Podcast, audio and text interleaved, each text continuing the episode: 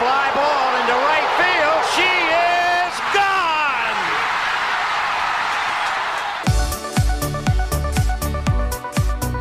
我是爱运动的子路，跟你一起聊聊运动赛事，聊聊中华职棒中心兄弟象。欢迎收听黄色性感带。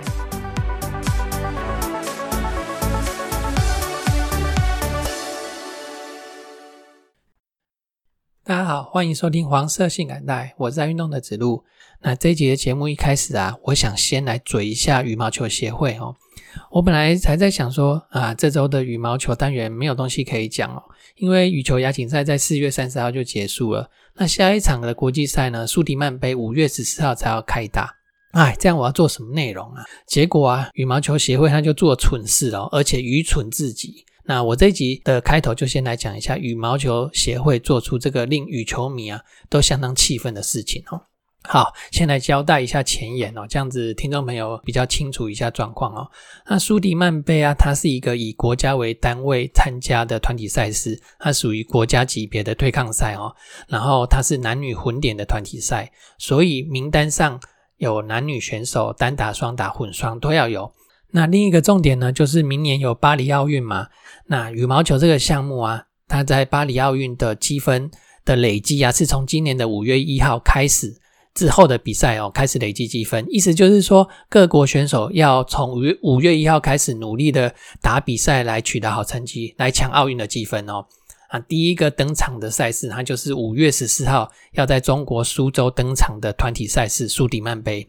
啊，听到这里啊，大家应该就可以听出来，五月开始的赛事选手对选手们的重要性哦。那我的积分也关系到我的我的排名，然后我有没有参我达到参赛门槛，甚至之后的种子序的问题哈。好，那前言讲完了，接下来就要讲雨鞋的蠢事哦。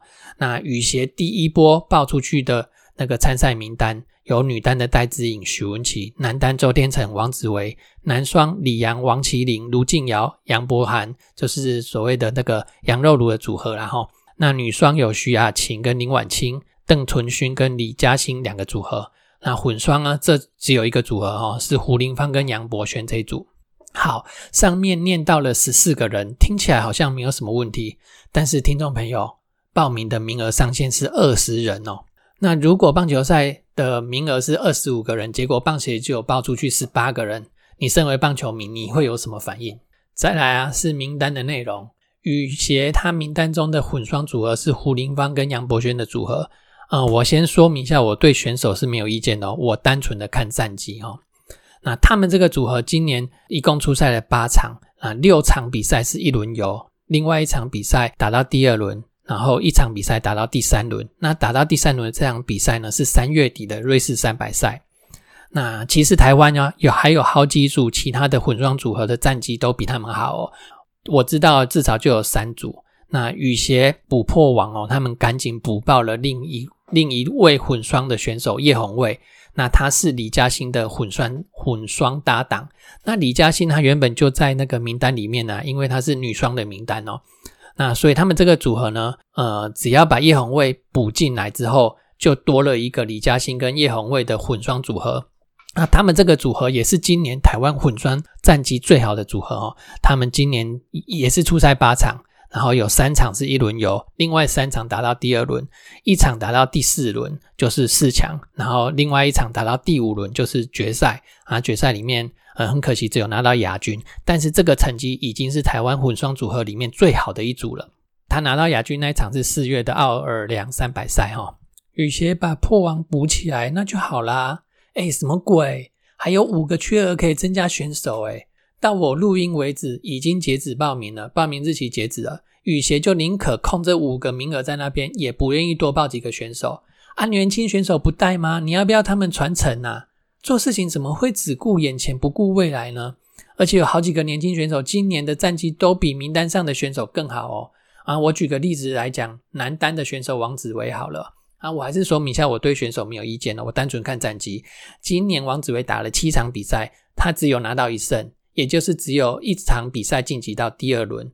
那林俊逸呢？他今年打了六场比赛，泰国三百赛冠军，这是台湾男单选手。前四个月唯一的一场冠军，那个德国三百赛他打进去八强，瑞士的三百赛他打进去第二轮，另外有三场他是一轮游。啊，顺带一提啊，还有去年的台北羽球公开赛，他也打败了王子维晋级。那有一边的意见是说，林俊逸的稳定度不会比王子维好，而且王子维参加的那个赛事的等级哦，都比林俊逸还要高一些。好，那这我是不否认的哈。但是明明还有五个名额啊，五个缺额啊，你怎么不带满五个缺额，把二十个选手都带满，不是很好吗？选手更齐全的的话，到时候教练他的临场的调度就会空间不是会更大吗？好，那女双跟混双选手各有两组选手，李嘉欣呢，他就涵盖了这两个项目。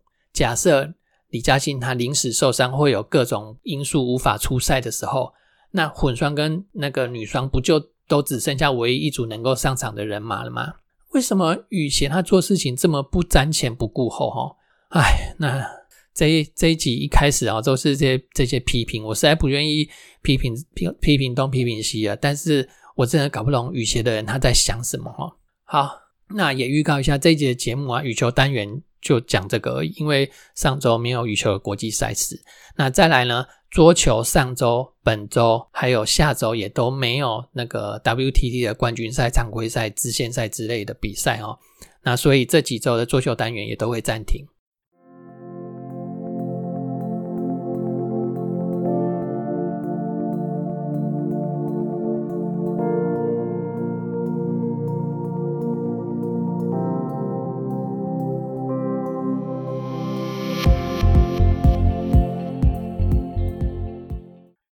再是职业网球，上周参加职业网球赛事的选手比较少一点，那成绩呢也都比较普通一点啊。上周啊，首先是呃在韩国参加光州挑战赛的三位选手，成绩最好是庄吉生，他从会外赛一路晋级，打进去那个会内的八强哦。这一路哦，连续赢了五名选手哦。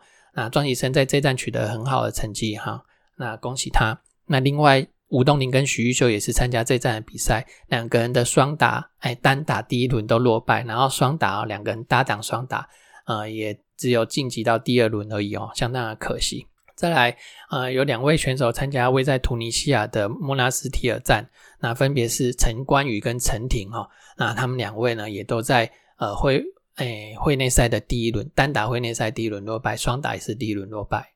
接着是女子网球部分。那参加呃一千等级位在西班牙马德里公开赛，也有人说马德里大师赛啊。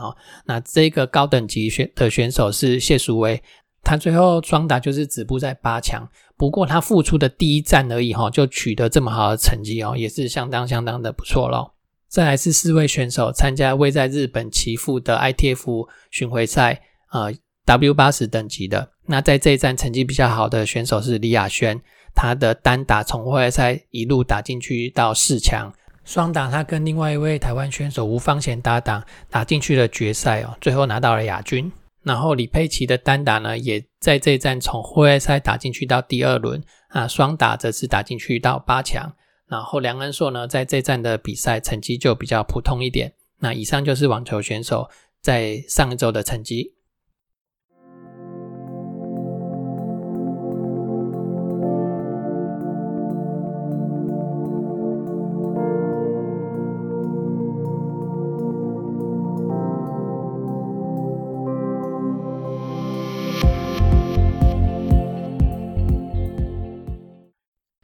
时间来到我们中华之棒的部分哦，这部分我们先来看两则新闻。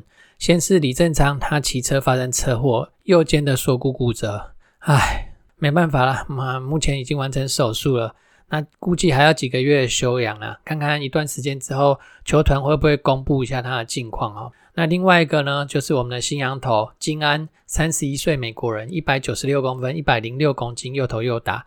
那他的球路有二缝线的直球、变速球、曲球、滑球。最近的三年，二零二零年到二零二二年呢，他是在韩国的职棒比赛初赛，SK 飞龙跟汉华英。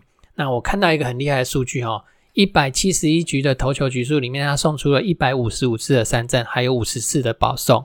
诶，应该是没有看错吧？一百七十一局只有送出五十次的保送，这 控球也太屌了吧！诶，不过好像他是痛痛人哦。五月七号已经到台湾了，现在就看体检的结果怎么样喽。希望啊，这个他的伤痛在韩国已经养好了吼。好，那就接着进来我们上周的战报。我上周的节目里面的结论呢，是说先发投手部门要加加油啦。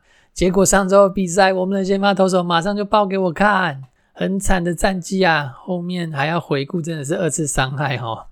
第一场上个礼拜第一场是星期二的比赛，先发投手于谦对上狮子的罗昂。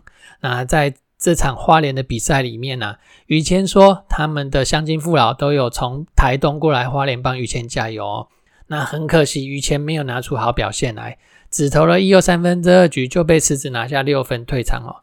那接替的徐基林呢，他投了三局又掉两分，这是徐基林上周的第一次出赛。那两个人合计不到五局就掉了八分哦。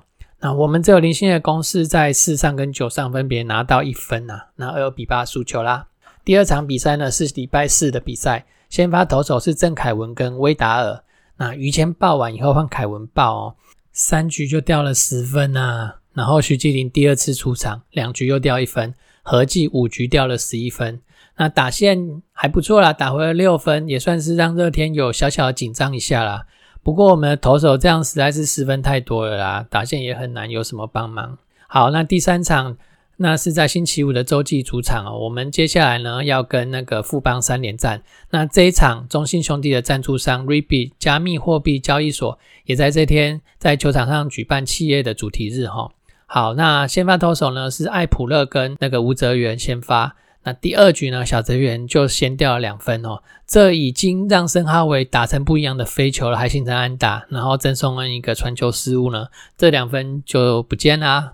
那第三局对付范国成，良好球没有坏球哦，接着引诱球没有办法骗到那个范国成哦，把自己逼到两好三坏啦，然后就被敲出两分跑了，这就是自己的问题啦。人人打得好啦，那自己的配球呢，呃，也还有检讨的空间。那下一棒的张敬德再追加一次阳春炮啊，吴泽元六局十五分，四分的自责分啊。吴俊伟中继一局哦，没有能够守住，再掉两分哦。那投手失分又达到七分之多喽。啊，打线呢也难追了。第四局无人出局满垒，只有能够追回三分哦，这个也比较可惜了一点。第八局勉强再勉强再加上一分，最后七比四输球。啊，这一场比赛呢，一支长打都没有。好，星期六三连战的第二战，江少庆跟郑浩君先发。郑浩君这场投的不错哈，控制住了整个场面。那富邦不并不能够有效的击球，但最可惜的呢，就是自己送给诶对方上垒啦。两次的失分都跟四十球有关。那最致命的就是在五上的两人出局后，都已经两人出局了，然后被单打一支还没关系，然后你连投两个四坏球。那就是自己制造出来的危机啦。富邦的小花钱掌握住了当英雄的机会，我们的美美啊，就从有机会胜投变成黯然吞下败投了。那如果这场球的败投可以增加他的好球控制能力跟危机处理能力的话呢，那这场其实还输得蛮值得啦。加油，离墙头的距离并没有很远哦。那我们的攻击端呢，四五局都有大好的得分机会哦，尤其是五局下。好啦，那就不要说大局了。连追平的那只关键安打都打不出来了。那五局结束了，四比三，我们还落后一分。然后六七局要追分的时候，又遇到双杀打，唉，那就可惜啦，攻不下来就只能输球了。星期天，肯特 VS 宝拉，宝拉终于投出王牌的身手了。七又三分之一局里面，只有被打出四支安打，没有失分。那在这场。这个球队战绩低迷的时期啊，很需要人站出来稳定军心哦。他就是王牌投手。哦。然后啊，我们的打线终于突破肯特了。先来讲一下第一局下半莫名其妙得了一分哦。老将周思齐在一二垒之间被夹杀哦，然后三垒上的姜坤宇偷偷的溜回本垒得分，真是有上垒就有机会得分啊。那七局下一出局之后，曾松恩、张志豪、詹子贤、弗拉喜接连的安打一一呃都是一垒安打。不过没关系啊，还是攻下了两分。那我们是主场后攻嘛，比数就零比三，我们领先到九局上半，吕宝上来关门，量好球之后要掉一颗 high fastball 的引诱球，可惜不够高，只比红中高了一些些，那个高度刚好在范国成的击球范围内哦，那就被他扛出去啦。哈，还 OK 啦，领先三分，大胆一点投球哦，打出去是他的本事嘛。一比三，我们最后还是赢球哦，要赢球真的有点困难哦。好，最后来看看整体的表现，是打击不到位吗？因为网络上有人说我们打击有问题啊。但是我们先来看一下五队的战绩，排名第一的呢是统一师，上周三胜一负，哦，好棒的胜率。第二呢乐天，还有第三的是味全，上周都是两胜两败哦。他们三队的胜差也都在两场以内哦，咬得很紧。然后再来是富邦，富邦三上一周三胜两负，其中有两胜是来自我们气啊！我们店里啊，上周一胜四负，距离第一名的统一高达六场的胜差。好，那再看一下上半季，今年上半季到现在为止，各队大概出赛了二十三到二十五场哦。第一名的统一师呢，他的场均得分是四点五分；第二名是最会得分的乐天哦，他的场均得分五点二分。然后卫权四点三分，富邦三点八分，那是唯一一支没有到四分的球队。再来是中信的四点零四分哦，的样本数够多之后，不管你是多会打或多不会打的球队，得分能力就大概在三分到五分之间。我再用去年哦，去年哦，二零二二年一百二十场的数据来证明一下这个说法哈。去年最会得分的队伍是中信哦，得了呃五百五十六分，那这样的场均得分呢是四点六三分。最不会得分的呢是富邦，他的得分只有三百九十分，换算下来的场均是三点二五分，好，那就是大概在三四分之间呐。回过头来看，我们上周的上战绩是一胜四负，真的是攻击有问题吗？前三场的失分分别是八分、十一分、七分，对比各队的得分进攻能力，这种失分，不管是哪一支球队要赢球都不太可能哦。棒球这个运动啊，这个主控权就是在投手身上了，他有先发制人的优势嘛，哦，那当一支球队没有办法发挥这个优势的时候呢，他就很难有好的成绩了。所以我认为，当投手部门失分达到六分以上的时候，你就不要再怪我们打击能力不好了，没有办法赢球，哦，这根本就是投手的问题嘛，哈。那总结一下，我认为问题在先发投手 hold 不住场面。徐基林他两场紧急出来撑场，辛苦他了。希望宝拉可以拿出王牌身手的架势啊，扛住这个球队哦，稳定住这个球队。再是美美郑浩君哦，要汲取上周该胜未胜的教训，证明自己就差你这一步了。小泽元今年会有疲劳期的问题哦，先不期不待一下。然后凯文他开完刀之后复出，投球稳定度还没有完全回来，其实我们也可以理解啦，这可以体谅啊。于谦呢被打爆，就在谷底了。还有什么比现在更糟的啦？勇敢的去投吧，不豪弟弟，哪时候可以看到你再跳出来像去年那样啊？其他投手谁要领衔而出啊？中信加油！最后来看一下本周的赛程，本周五场比赛都在客场，是一个二加三的赛程。礼拜二、礼拜三呢是到新庄球场去出战富邦悍将，然后礼拜五六日三天则是到台南的球场去出战统一师。赶快回想起四月第三周三连胜同一师的状况啊！我们要有这样的信心，才能够达到这样的结果。刚刚讲的二加三的赛程是这一周的赛程，可是下个礼拜一呢，还有一场补赛是对乐天桃园，所以呢，实际上就是七天六战，考验教练团的调度喽，那也考验投手群们的能力了。好。最后，我们的节目呢就到这边为止。对我们节目有任何的批评指教，欢迎留言给我。好嘞，拜再会，拜拜。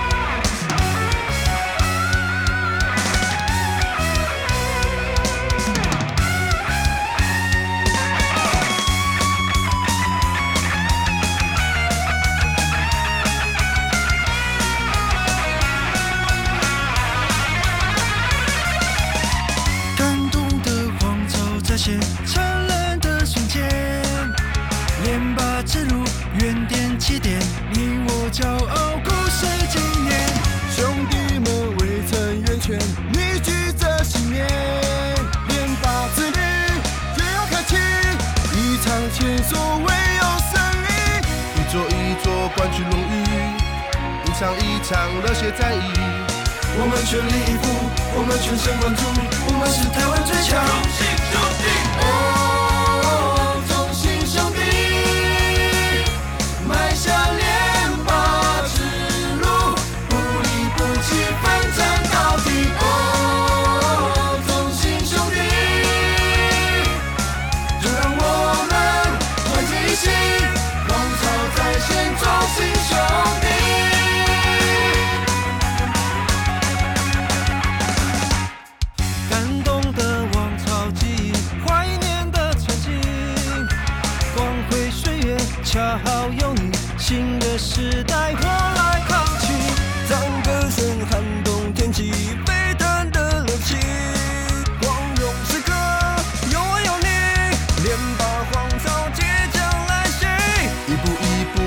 胜利，一幕一幕热血回忆。我们全力以赴，我们全神贯注，我们是台湾最强。中信兄弟，